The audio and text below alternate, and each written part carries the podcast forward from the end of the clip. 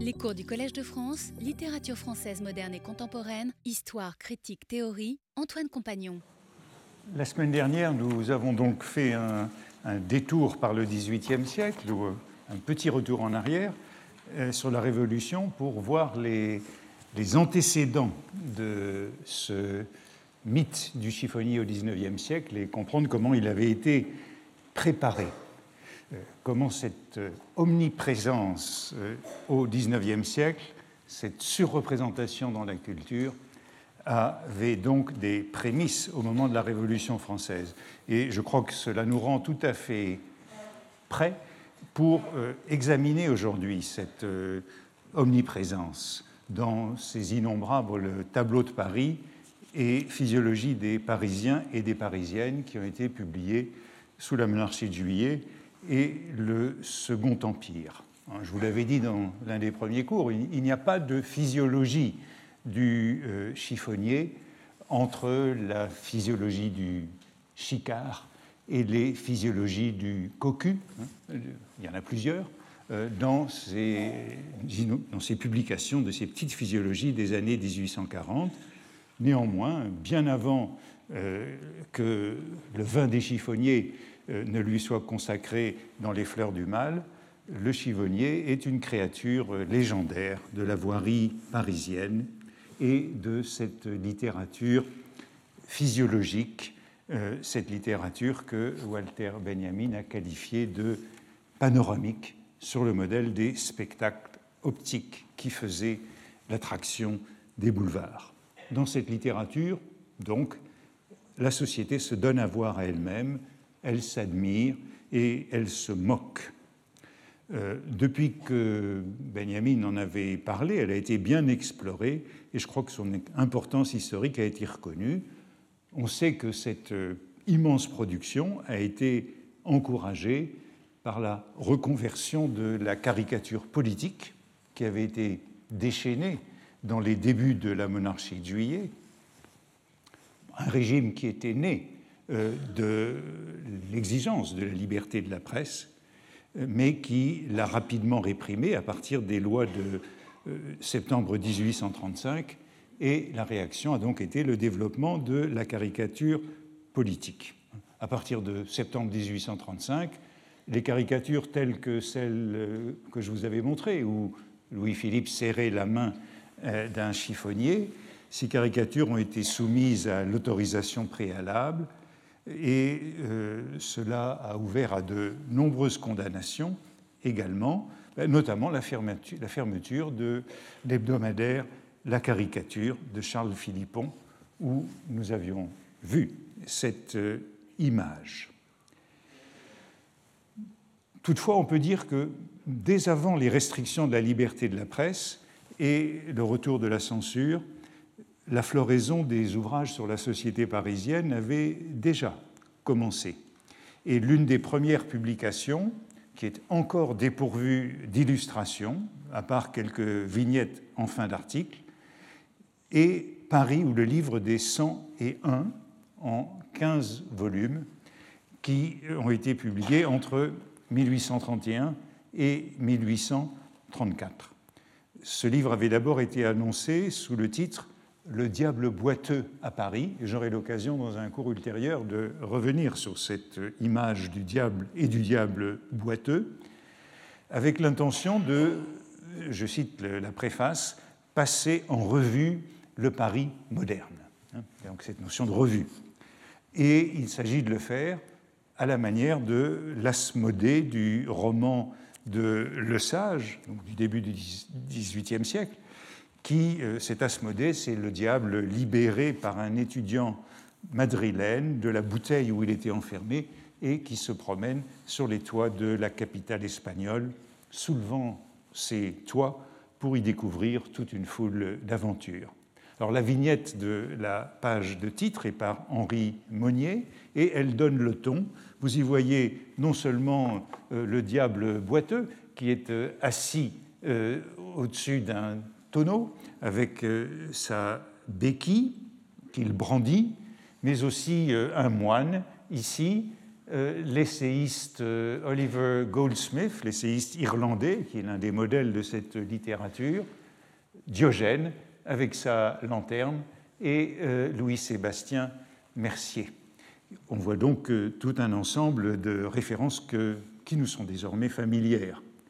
Beaucoup d'écrivains ont été sollicités dans cette entreprise, dont bon nombre de ceux que nous avons déjà évoqués, Chateaubriand, euh, Étienne de Jouy, Nodier, Dumas, Lamartine, Eugène Sue, Hugo, etc. Le premier chapitre de cet ouvrage, du premier volume, est intitulé Asmodée et il est dû à Jules Janin, que nous avons déjà rencontré aussi, qui est aussi un acteur important euh, de ce sujet.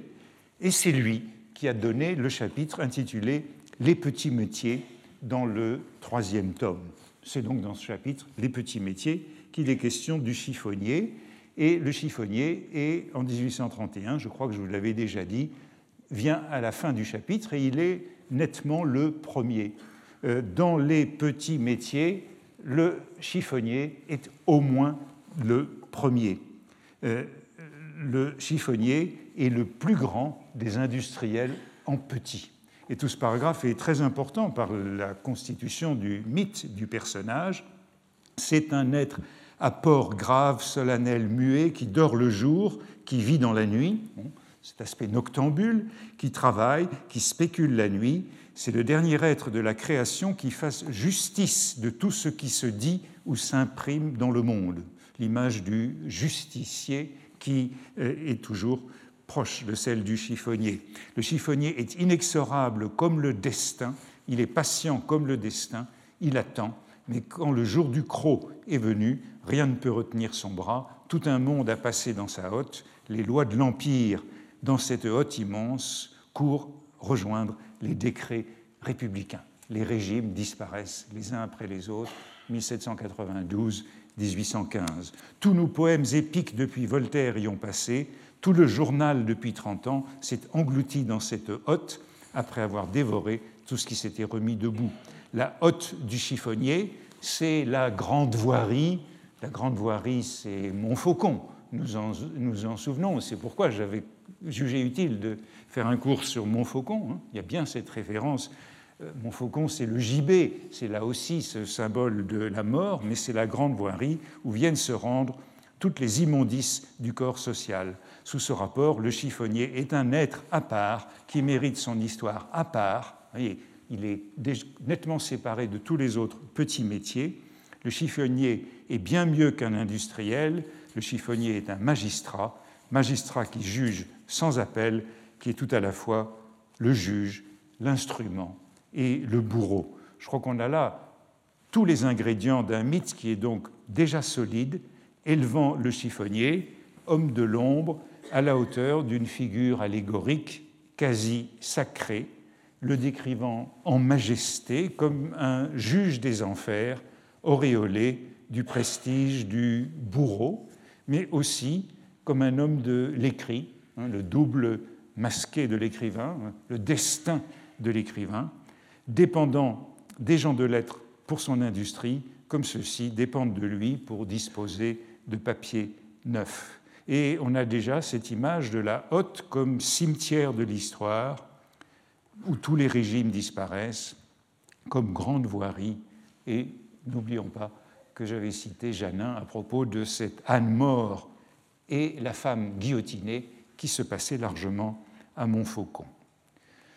1831 suivra en 1834 la physiologie du chiffonnier dans le nouveau tableau de Paris au XIXe siècle. Elle a été confiée à Nicolas Brasier, qui est un poète, un chansonnier, un vaudevilliste et un goguetier. Et on rencontre toujours les mêmes noms. Il avait abondamment collaboré déjà à Paris où le livre des 100 et euh, son article est une petite sociologie très informée du chiffonnier, assez brève, mais on a tous les éléments, depuis euh, son euh, quartier, euh, Faubourg Saint-Jacques, Faubourg Saint-Marceau et Place Maubert, ses son origine, il est décrit comme moitié civil et moitié militaire. Hein. On revient toujours à cet élément qui associe le chiffonnier au grognard, à l'ancien soldat de la Grande Armée.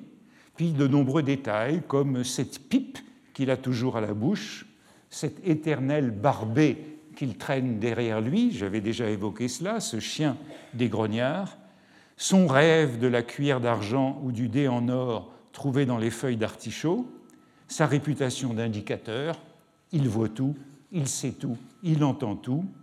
Enfin, la dimension allégorique du personnage qui est cette fois assurée par la comparaison avec le juif errant.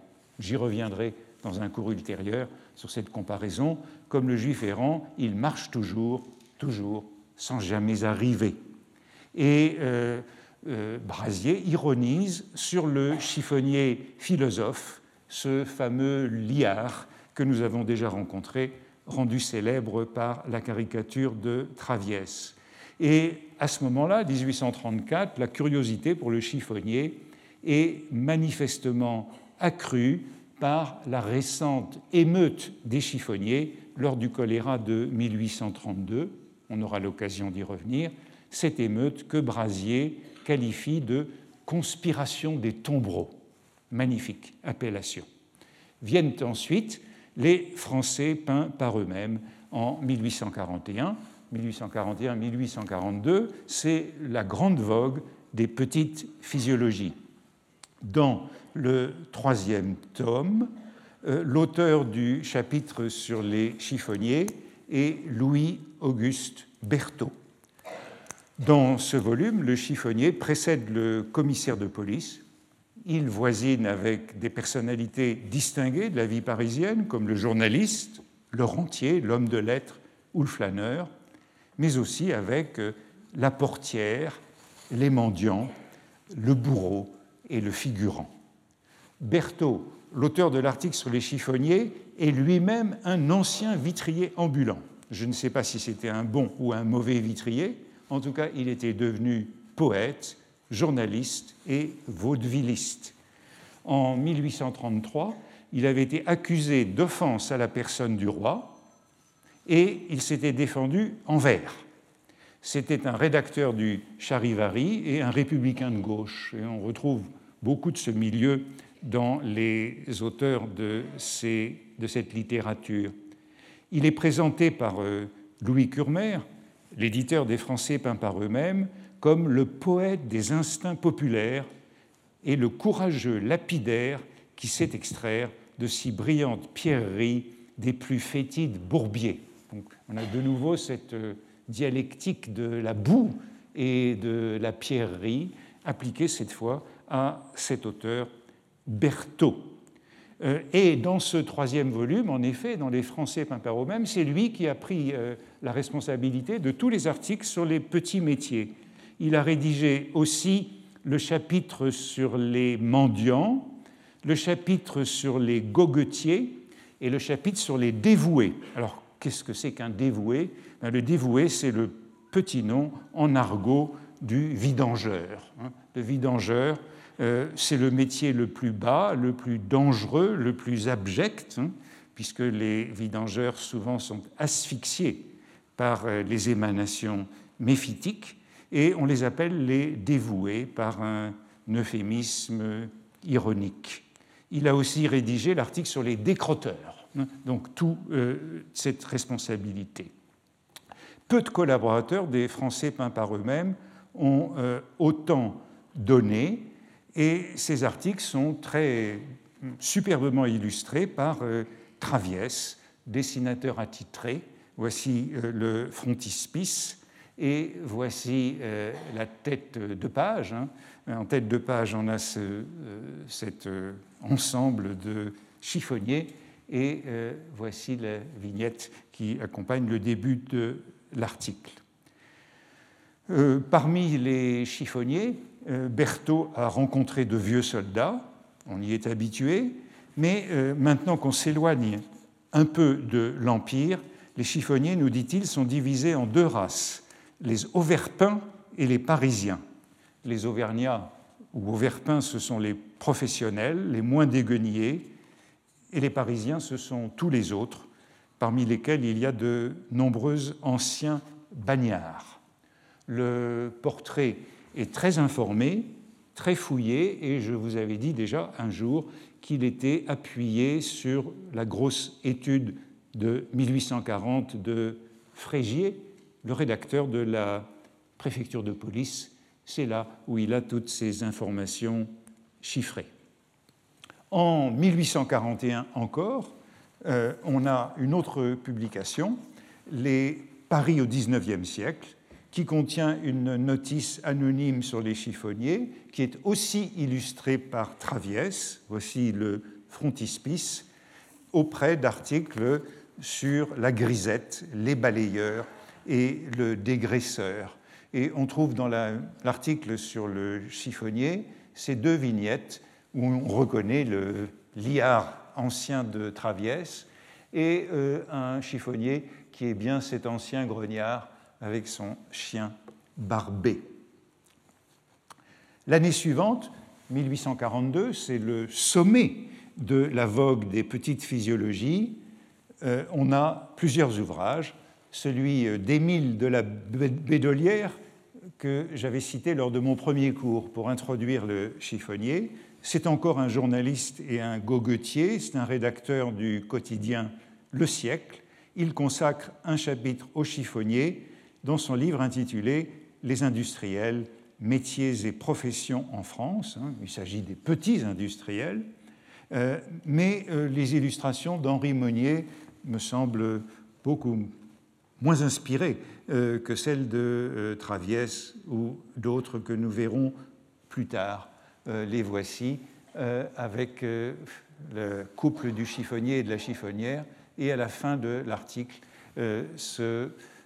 cette image qui probablement nous emmène de l'autre côté des barrières. La même année 1842, on a La Grande Ville, nouveau tableau de Paris, comique, critique et philosophique, qui est rédigé par Paul de Kock et qui est magnifiquement illustré je vous ai montré déjà plusieurs des illustrations de Daumier, hein, l'ivrogne contre une borgne, par exemple, euh, illustré par euh, Daumier, Gavarni, Victor Adam, Daubigny. Et euh, il est question des chiffonniers dans cet ouvrage, dans ce bel ouvrage, dans les chapitres sur les bouges et les souricières. Il n'est pas organisé par métier, mais par lieu, donc les bouges et les souricières, ou les débits de consolation. Donc le chiffonnier est toujours associé à ce lieu, le marchand de vin. Dans le second tome euh, de la Grande Ville, l'année suivante, qui a été confié à divers écrivains, c'est encore à l'occasion des habitudes de boisson, de la fréquentation des débits mobiles des halles que les chiffonniers sont évoqués. Toute la halle, dès que les marchés commencent, donc en pleine nuit, est entouré d'un cercle lumineux. Ce sont les boutiques de licoristes largement ouvertes aux consommateurs. Là viennent de tous les coins de la ville se réfugier le vagabondage et l'indigence, ce que M. Eugène Su appellerait la gouape.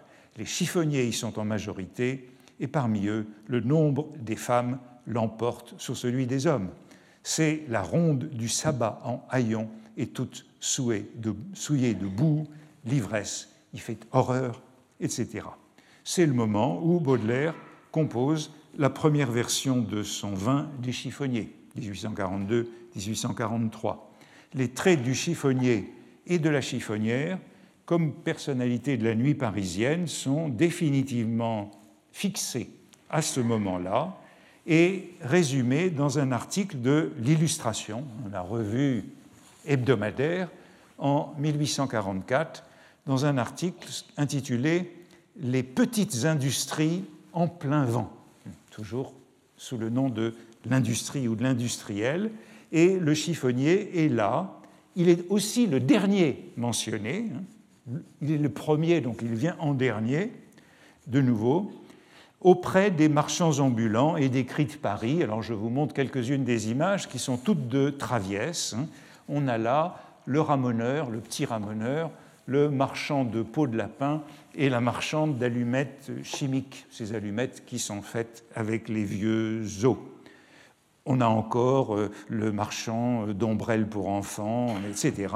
Le chiffonnier vient en dernier, à la nuit tombée, et le voici, chiffonnier et chiffonnière, avec le texte à droite qui est ici agrandi.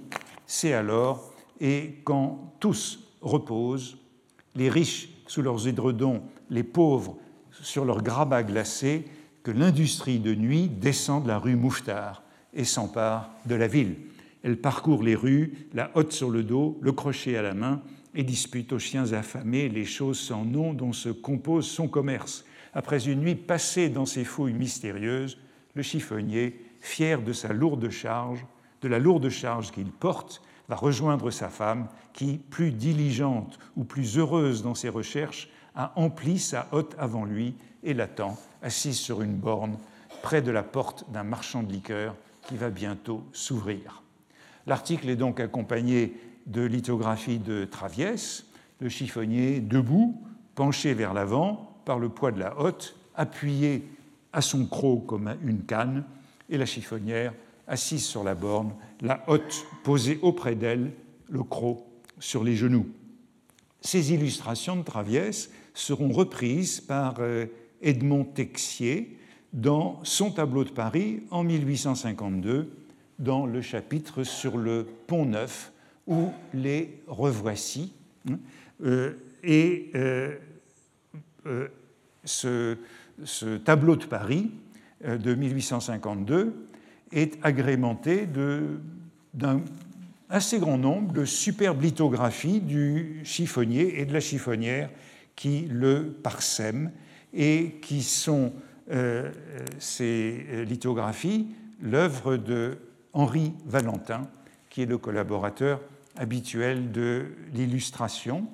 Je crois que celle-ci, je vous l'ai déjà montrée, hein.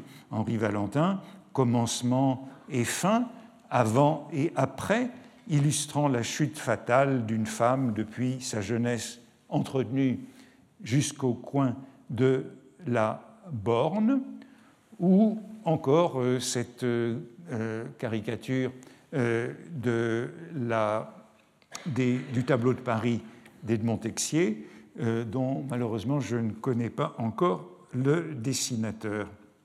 Et on se trouve ici chez Paul Niquet, la souricière la plus fameuse des Halles, où on a toutes les eaux de vie, et c'est donc l'un des repères de ce chiffonnier. Vous voyez que les thèmes récurrents de ces illustrations, c'est commencement et fin, avant et après, pour euh, la femme devenue chiffonnière, ou bien le débit de boisson. Euh, et c'est le destin typique de la vieille chiffonnière, ivrogne, quand on rejoint les deux images. On la trouve par exemple dans les Nuits d'octobre de Nerval, les Nuits d'octobre qui ont d'abord été publiées en feuilleton dans l'illustration en 1852. Et euh, Nerval, voici euh, l'illustration, le, texte de la première publication. Euh, Nerval est donc chez Paul Niquet, ce plus fameux bouge de Paris qui a été mis à la mode par les mystères de Paris en 1842, et il a une conversation avec une chiffonnière qui est assez intéressante. Hein. Il lui offre un verre de verjus, elle fait tomber le verre, hein. un autre verjus, euh, et la chiffonnière prend la parole. T'es bien gentil aussi, mon petit, lui dit la chiffonnière, tu me, euh, tu me rappelle le petit Barras. Voilà, elle a connu Barras en 1852. Donc, euh, c'est euh, un détail intéressant s'il est vraisemblable. Hein. Euh, elle avait 20 ans au début du siècle, cette chiffonnière, et elle poursuit Vous ne savez pas, mes enfants, que j'ai été une des merveilleuses de ce temps-là. Euh, j'ai eu des bagues à mes doigts de pied, il y a des mirliflores et des généraux qui se sont battus pour moi. Euh, euh, et à ce moment-là, il y a un chiffonnier qui lui répond, tout ça c'est la punition du bon Dieu, dit un voisin, ou est-ce qu'il est à présent ton phaéton? Le bon Dieu, dit la chiffonnière, exaspéré, le bon Dieu, c'est le diable. Il y a donc cette représentation de la chiffonnière qui a eu un passé, un passé heureux, un passé glorieux. On retrouve cela dans le débit de poisson que je vous ai déjà cité, celui de Vallès dans l'assommoir des chiffonniers, l'aspasie actuelle de la casserole. La Madame Récamier de cette abbaye au Loc s'appelait Eugénie Joséphine Euphrasie Mogono, baptisée de Saint-Eustache le jour du sacre de Charles X. Et voilà le résumé de sa carrière qui est bien rendu. Elle vend des fleurs, euh, euh, elle vend des fleurs jusqu'à la Révolution de Juillet, ses charmes et sa jeunesse jusqu'au coup d'État, du poisson sous l'Empire, des guenilles depuis le siège. Hein. voilà résumé le parcours d'une chiffonnière. Viennent ensuite le portrait du chiffonnier par euh, Louis Berger dans les rues de Paris en 1844, qui est reproduit dans Paris chez soi. Alors je vous l'avais déjà montré pour ces affiches au-dessus des bornes et cette euh, mise en abîme du texte du livre qui est euh, dans la publicité est faite au-dessus de la borne. Là aussi, malheureusement, je ne connais pas l'auteur, mais c'est une, belle lithographie que celle-ci, euh, euh, c'est le moment euh, où on trouve les, les, feuilletons de Privat d'Anglemont, l'ami, le compagnon de Bohème de Baudelaire, l'expert des bas-fonds, notamment ses feuilletons dans Le siècle, l'autre quotidien important du moment, feuilleton qui se recueillit dans Paris Anecdote en 1854 et dans Paris inconnu en 1861, après sa mort en 1859.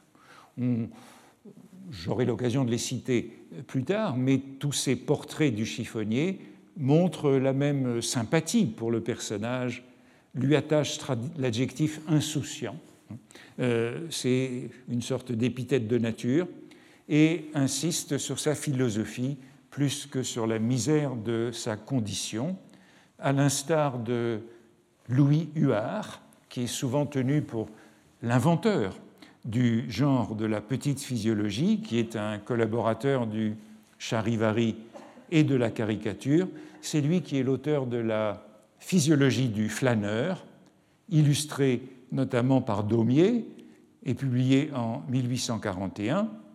Et on a dans ce dans cette physiologie du flâneur le portrait euh, d'un euh, flâneur, d'un chiffonnier euh, jeune, droit, fier, portant beau, souriant, hein, triomphant, appuyé sur son crochet comme sur une canne, et le chiffonnier s'y révèle le plus authentique des flâneurs. Voyez le texte, mais le batteur de pavés par excellence, c'est ce philosophe praticien qui vit gaiement au jour le jour, sans luxe, sans gêne, sans prétention à la fortune, dégagé de tous les préjugés, s'accommodant de tout ce que rejettent les autres, mangeant peu, buvant beaucoup, et pouvant toujours s'écrier comme Bias, omniam mecum porto. En un mot, le flâneur prolétaire, le roi du pavé, le chiffonnier français. Pour une fois, c'est Bias de Prienne qui se substitue à Diogène comme patron de sagesse pour le chiffonnier, tandis que, une fois de plus, il est traité de roi du pavé et sa particularité française ou même parisienne est soulignée. Euh, parfois, on a attribué cette vignette à Daumier, mais il me semble que c'est tout à fait inconcevable et euh, je vous avais montré quelques chiffonniers et chiffonnières de Daumier euh, plus faméliques, moins glorieux. On ne trouve pas de chiffonnier aussi fier chez Daumier. Contribuant aussi à cette mode parisienne du chiffonnier, euh, à la fin de la monarchie de juillet, ou sous la monarchie de juillet, ou je dirais même avant, dans ce milieu du XIXe euh, siècle, je voudrais évoquer la pantomime de, de De de Gaspard de Bureau. Il y a bien entendu une pantomime du chiffonnier intitulée Le billet de 1000 francs, qui date de 1826, hein, ce fameux billet de 1000 francs que le chiffonnier rêve de découvrir euh, tombé dans la rue. Euh, et cette euh, pantomime a été l'une des plus appréciées au théâtre des funambules, souvent reprise. Le chiffonnier, c'est le Pierrot chiffonnier de bureau, trouve ce fameux billet de 1000 francs par terre dans la rue. S'ensuivent de nombreuses mésaventures et le billet de 1000 francs lui est subtilisé par Robert Macaire et son complice et euh, le chiffonnier, innocent ou bené, connaît toute une série de mésaventures, mais il doit s'engager dans l'armée, il y a beaucoup de jeux entre le fusil et le croc. Enfin, arrive euh, Monsieur Richard, qui est celui qui a perdu le billet de 1000 francs, qui euh, le rachète son enrôlement et tout est bien qui finit bien. Alors cette pantomime euh, euh, typiquement, le héros est le bon chiffonnier étourdi, le Pierrot insouciant, et il faut le souligner parce que ça n'a rien à voir avec euh, le rôle d'assassin que De Bureau joue dans Marchand d'habits. Et je vous le disais déjà, je crois l'autre jour, c'est la pantomime du chiffonnier la plus célèbre puisque c'est celle que Jean-Louis Barrault euh, joue dans Les Enfants du Paradis, hein, sur une intrigue qui le fait mourir sur scène après qu'il a tué le marchand euh, d'habits. Cette euh, seconde pantomime n'a pas été un succès lorsqu'elle a été jouée en octobre 1842 et elle a été tout de suite retirée de l'affiche. Pourtant, elle reste la plus célèbre et le scénario en avait été repris seulement à la fin du siècle. Alors on a des représentations de deux bureaux en chiffonnier. En voici une avec euh, la hotte, euh, le crochet, euh, la lanterne, le bonnet de police et le chien. Cela se trouve dans l'ouvrage de Champfleury, toujours Champfleury, que nous rencontrons à tous les carrefours, le peintre ordinaire de Gaspard de Bureau. C'est euh, Auguste Bouquet, et c'est donc d'après cette peinture d'Auguste Bouquet, et on a euh, cette euh, représentation du fils de Bureau, Charles de Bureau, qui a repris le rôle du chiffonnier après son père. Nouvel indice de cette vogue du chiffonnier durant ce moment, Musard, le grand Philippe Musard, le musicien, le compositeur, le roi du quadrille, euh, celui qui est appelé le Napoléon Musard, qui est le chef d'orchestre des balles de l'opéra de la rue Le Pelletier, composa, c'est euh, la musique de danse de ce milieu du siècle hein, qui donnera le cancan sous la monarchie de Juillet et le Second Empire, il a composé un quadrille des chiffonniers, les chiffonniers de Paris. La date n'en est pas exactement connue, mais je pense que ce doit être, à mon avis, autour de 1847-1848.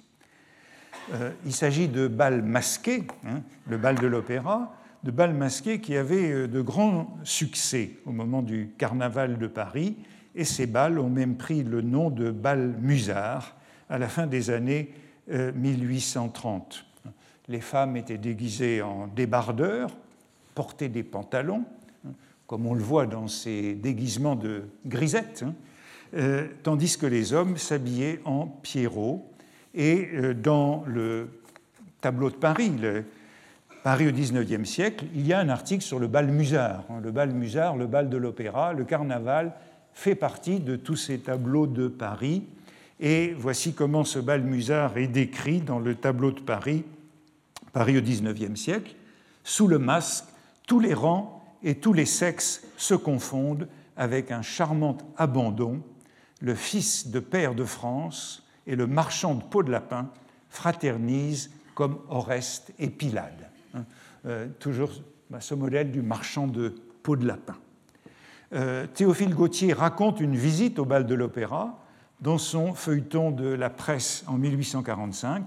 Il commence par euh, dire qu'il est toujours triste dans les bals masqués, mais cette fois-ci, la musique de Musard a réussi à le distraire en déchaînant une musique, euh, par la musique, dit-il, une ivresse de mouvement ou délire gymnastique chez un torrent de pierroses et de débardeuses. Euh, voici ce bal de l'opéra dans euh, le tableau de Paris d'Edmond Texier, le bal de l'opéra par Henri Valentin, où l'on voit tous ces personnages masqués, et le texte de du feuilleton de Gautier, un torrent de pierrots et de débardeuses. Et, pour finir, euh, lorsque la conclusion de l'article, de quels ennuis de pareils amusements font-ils le contrepoids? Comme nous rentrions chez nous, nous vîmes descendre d'un estaminet une bande de quarante pierrots, tous costumés, de même qui se rendaient au bal de l'opéra, précédés d'une bannière où étaient écrits ces mots que la vie est amère l'existence de ce quadrille des chiffonniers pour le bal de l'opéra fait penser que l'on se déguisait aussi en chiffonnier euh, pour euh, le carnaval.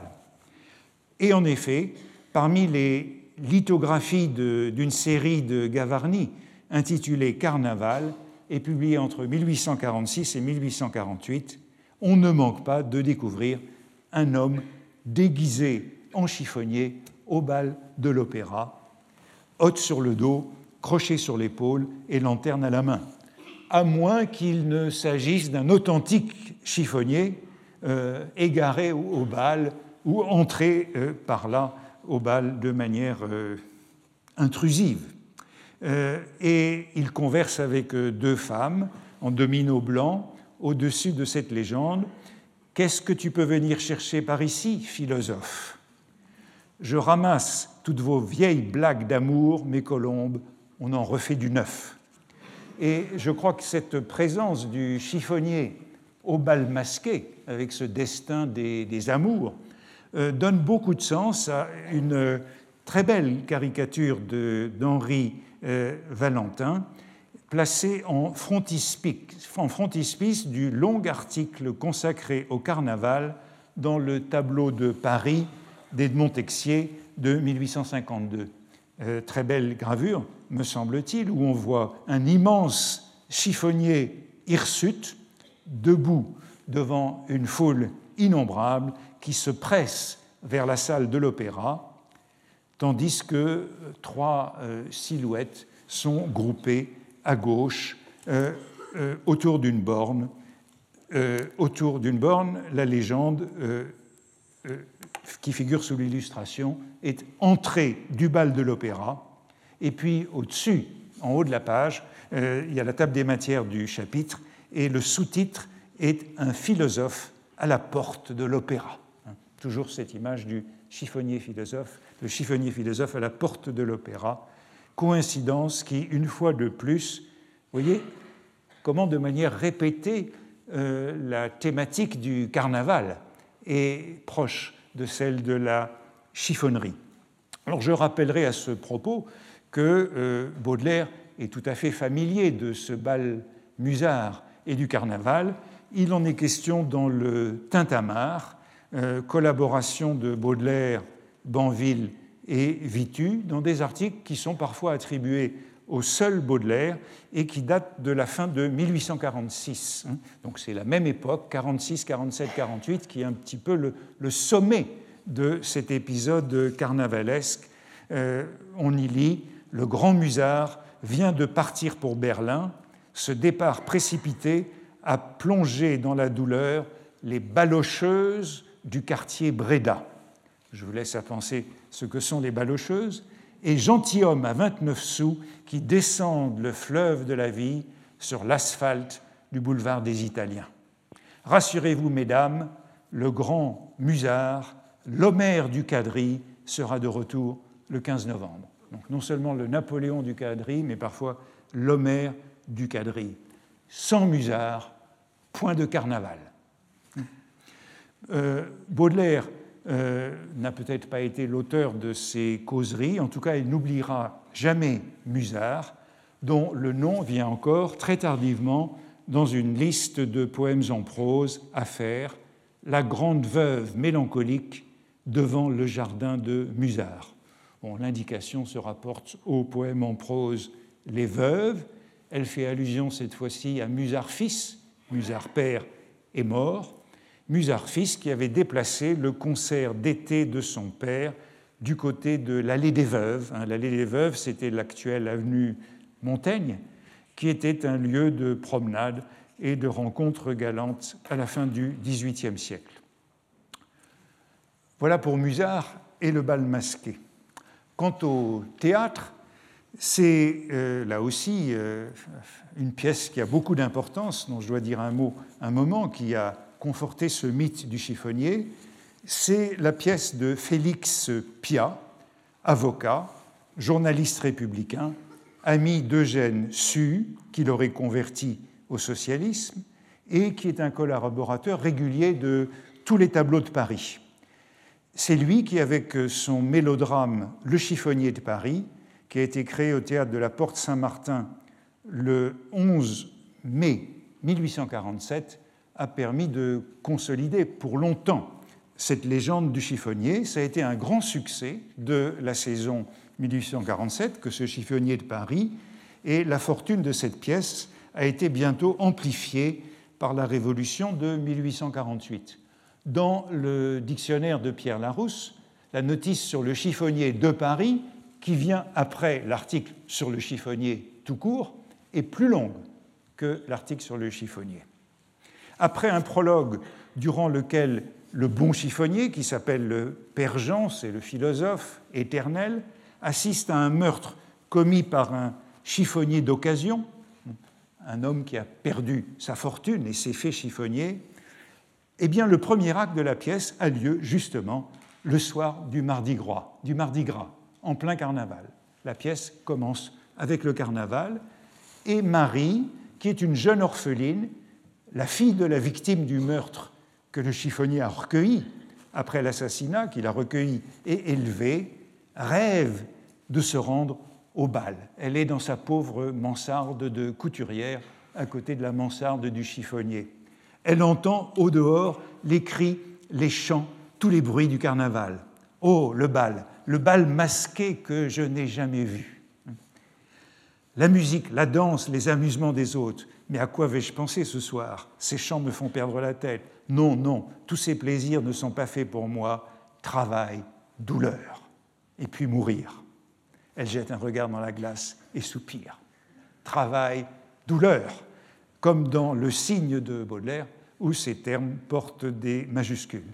À ce moment-là, les grisettes entrent dans sa mansarde et l'emmènent au bal. Elles lui disent Tout est permis en carnaval, le carême est assez long, viens avec nous à l'opéra. Après le bal, nous souperons à la Maison d'Or, c'est ça qui est bon genre, nous mangerons du homard. Et elles se mettent toutes à chanter. Et regardez l'air. Vive l'opéra, vive l'opéra, la rifla, fla, vive l'opéra, vive l'opéra, le bonheur est là, Napoléon Musard et son ami Chicard. On n'est pas loin de Musard et de ce bal masqué commence sans retard à minuit moins un quart.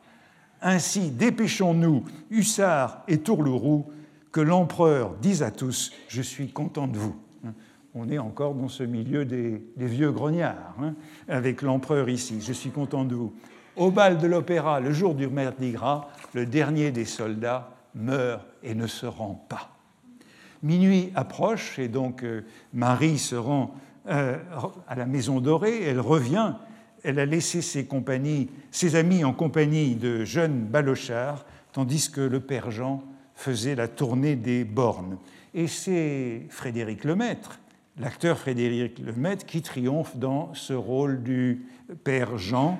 Le voici dans un dessin de Draner, caricaturiste belge, un dessin qui est sûrement plus tardif parce que Draner était trop jeune à cette époque pour avoir assisté à cette pièce. Ça doit dater des années 60 ou 70 lors d'une reprise. Euh, il a donc euh, triompher dans ce rôle. Hein, c'est un de ces grands rôles que celui du chiffonnier de Paris. Et la biographie de Frédéric Lemaître dit qu'il avait été initié au secret du métier par nul autre que le célèbre Liard.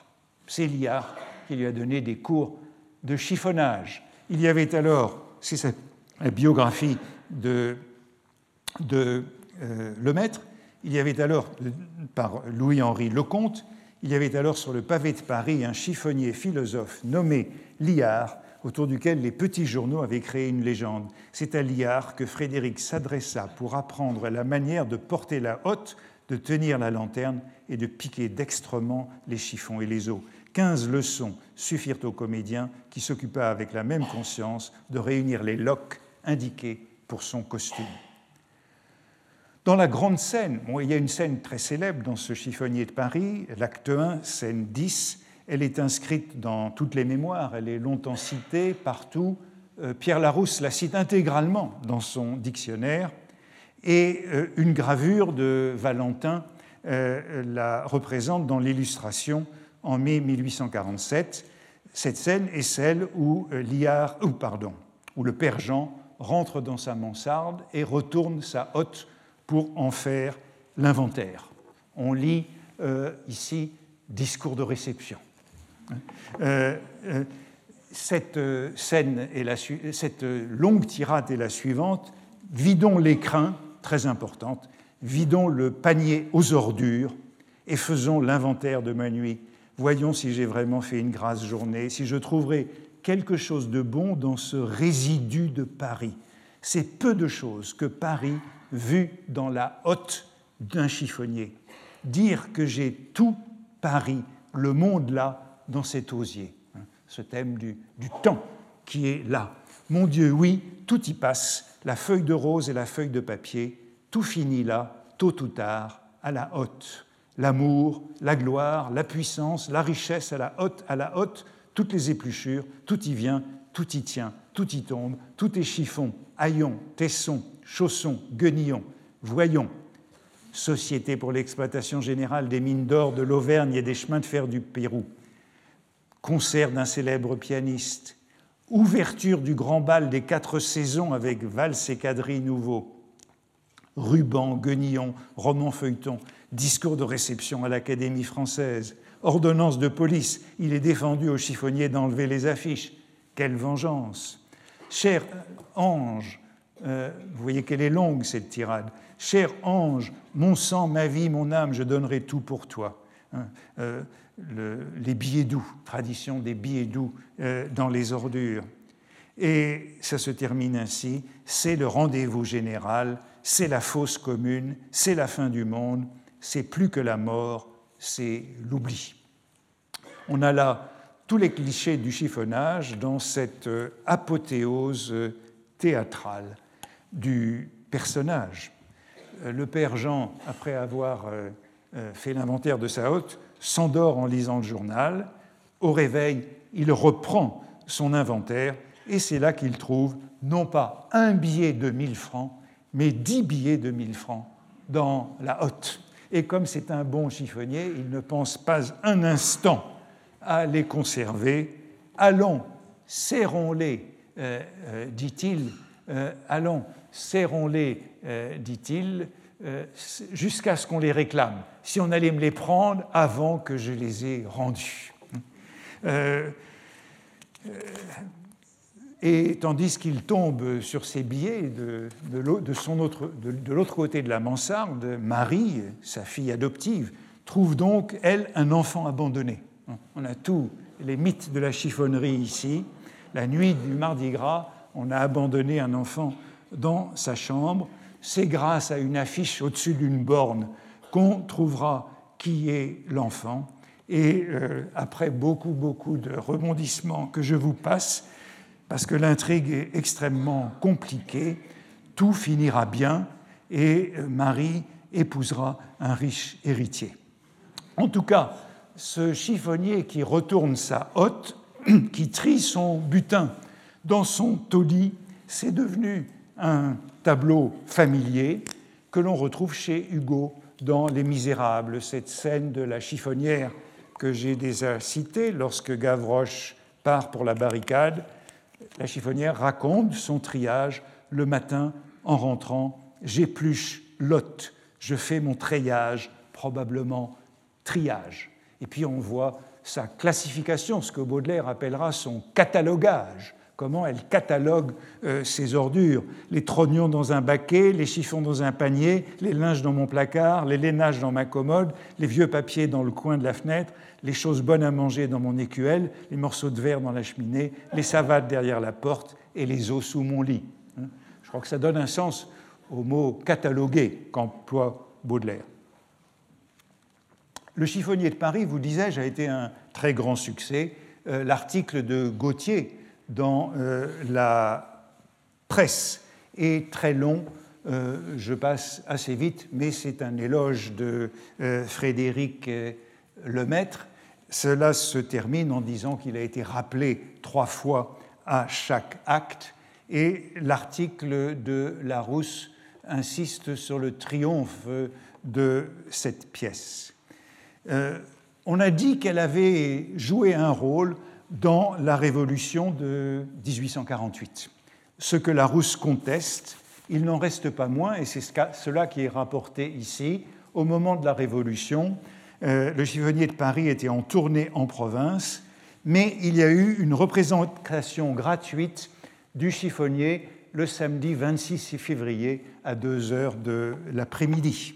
Et ce jour-là, pour fêter la chute de Louis-Philippe, la proclamation de la République qui avait eu lieu la veille, une couronne fut ajoutée aux épaves ramenées dans la nocturne récolte, ce qui réjouit beaucoup le public populaire, tout frémissant de sa victoire. Hein. C'est une scène évidemment très célèbre de la Révolution de 48 qui a pu scandaliser par exemple Jules Janin. Jules Janin raconte qu'il a assisté à cette représentation hein, et euh, il y trouve un argument en faveur de la censure en 1850. Hein. Le chiffonnier arrivé sur scène, couvert de haillons, euh, il vidait sur le théâtre sa hotte pleine d'ordures. Parmi ces ordures se trouvait la couronne royale de France. Le parterre était fort mal composé.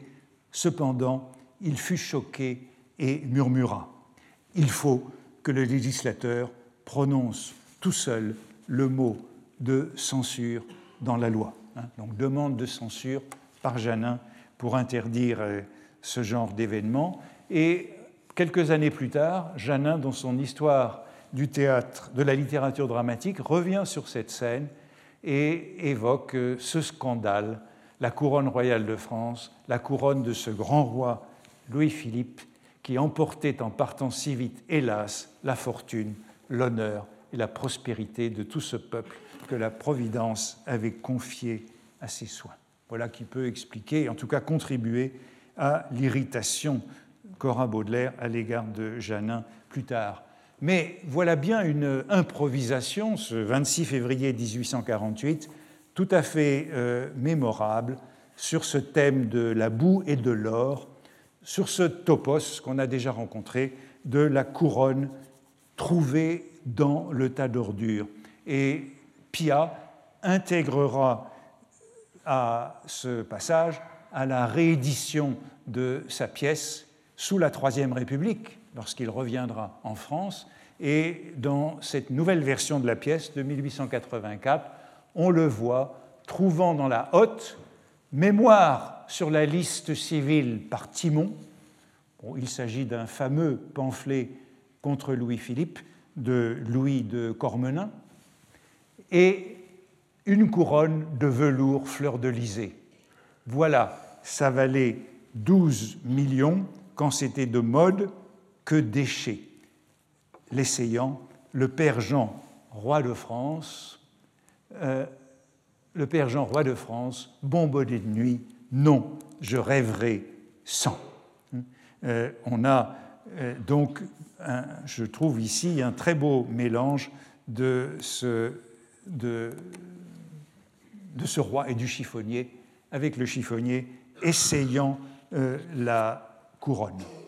Alors ça n'a pas l'éloquence des mémoires d'outre-tombe que je vous citais la semaine dernière sur le temps comme grand chiffonnier, mais euh, c'est la même image qui est développée ici, et euh, c'est celle de cette couronne tombée dans la boue qui est aussi forte que lorsque euh, Chateaubriand évoquait les péripéties des 100 jours.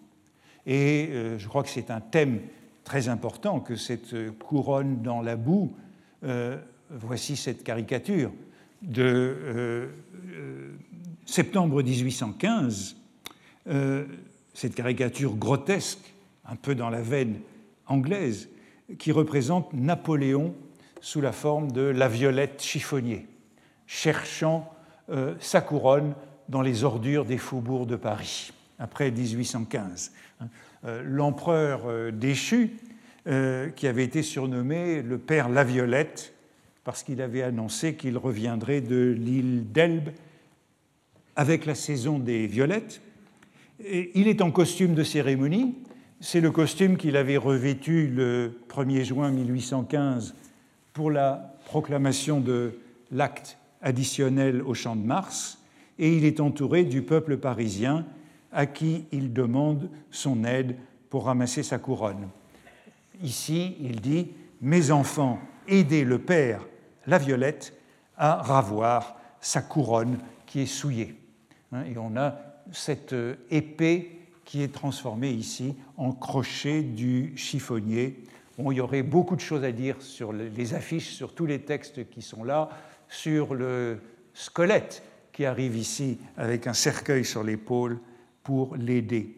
Mais vous voyez qu'on a là un thème important qui nous rappelle ceux de la Révolution française aperçus la semaine dernière avec le clergé en chiffonnier à la recherche de ses titres sur le pavé de Paris. La représentation de Napoléon chiffonnier, on la trouve dans d'autres gravures, comme euh, celle-ci, qui montre Napoléon portant une hotte pleine de billets et confirme qu'il a été conçu en chiffonnier avant que, par un nouvel exemple de réversibilité, ce ne soit le tour des chiffonniers de se prendre pour Napoléon, comme on le verra, plus tard, et comme c'est illustré dans le, vin, des chiffonniers. Les chiffonniers se prennent pour Napoléon, mais c'est d'abord Napoléon qui a été traité de chiffonnier quelques décennies euh, plus tôt.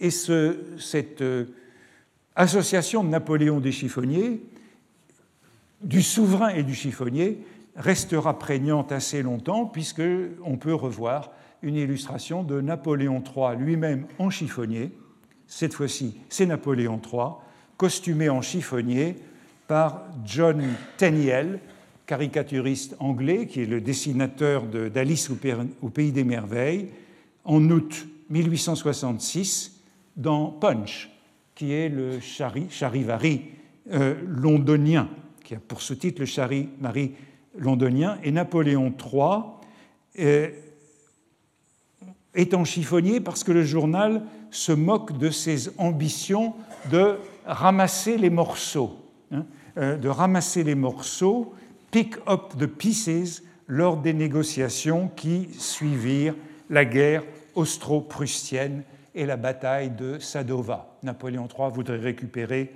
la Vénétie. Et la légende en dessous nous dit, euh, euh, oh, je la passerai pour gagner du temps.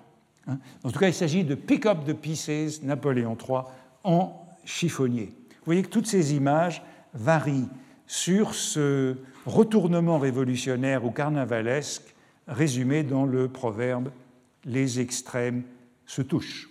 Et je crois que cette image durera longtemps puisqu'on la retrouve dans le testament d'un antisémite de Drummond à la fin du siècle pour euh, insulter Arthur Meyer, le directeur du, Gaulois.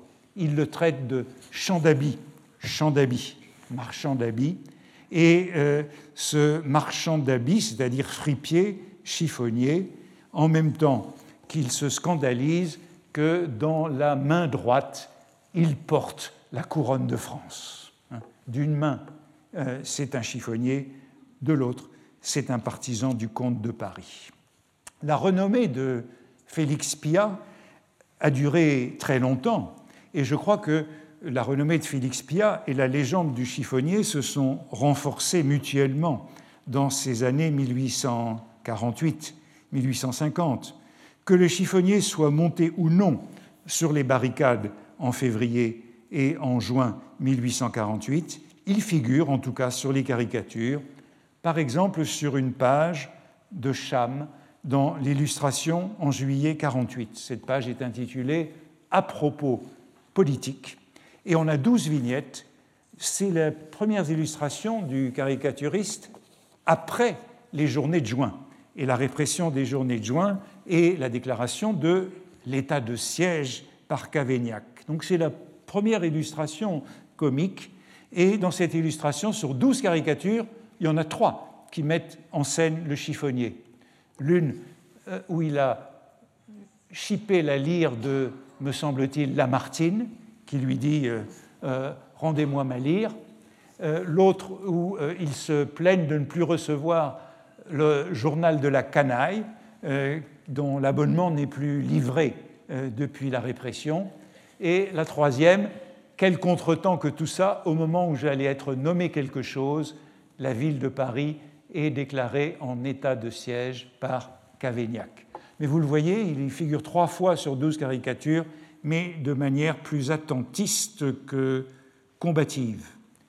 Pendant ce temps-là, Pia, lui, est élu député, l'auteur de la pièce, est élu député à l'Assemblée constituante, siège à la montagne, et il est très célèbre par un discours qu'il a prononcé en novembre 1848 sur le droit au travail, un euh, discours qui lui vaut d'être abondamment caricaturé, par exemple par Cham, dans l'Assemblée nationale comique, où il est représenté en acteur euh, sur scène derrière les quinquets de la rampe, où c'est la caricature que j'avais mise en frontispice de ma leçon d'aujourd'hui, on le voit assis sur une borne euh, avec un chiffonnier qu'il a l'air d'empêcher de travailler.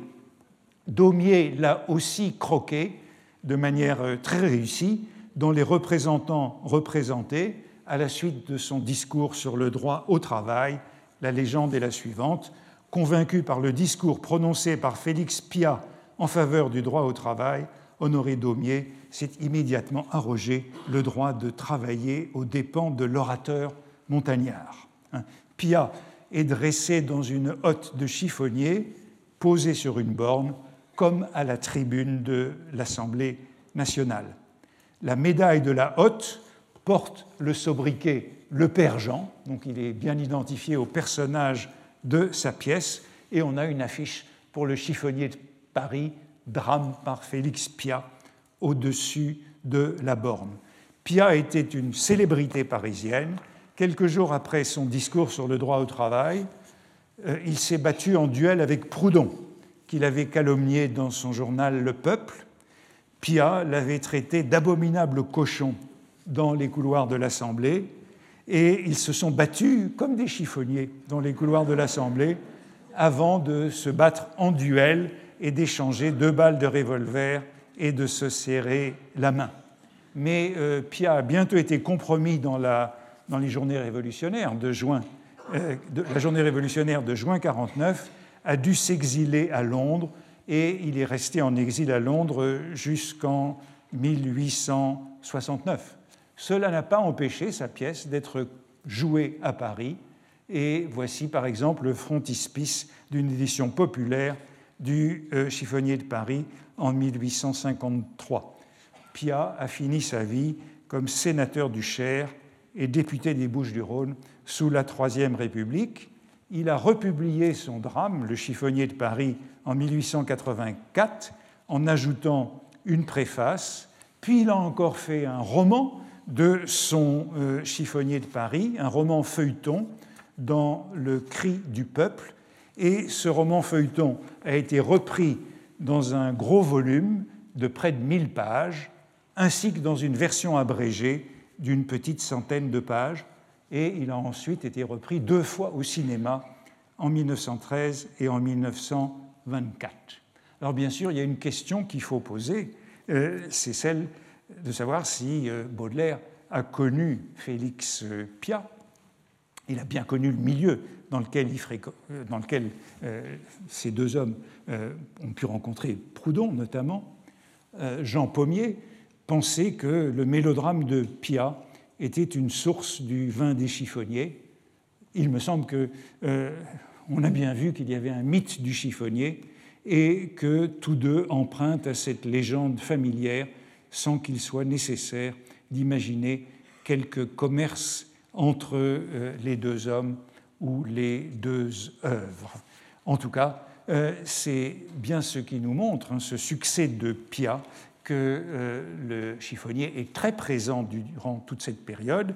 Et si Baudelaire n'a pas lu Pia, on pourrait, on pourrait dire sans doute que Pia a lu Baudelaire, puisque voici ce qu'il écrit en préface de la nouvelle édition de son chiffonnier de Paris en 1884, euh, des propos où l'on reconnaît la définition de la modernité euh, baudelairienne telle qu'elle est définie dans le peintre de la vie moderne, à moins que cela ne soit vraiment devenu un lieu commun. Une œuvre d'art, nous dit Pia, se compose toujours de deux éléments distincts. L'un plus spécial au temps qu'il a produit, l'autre plus général et commun à tous les temps. L'un propre à l'humanité d'un âge, l'autre à celle de tous les âges. La proportion des deux constitue la différence du talent au génie, de l'éphémère à l'immortel.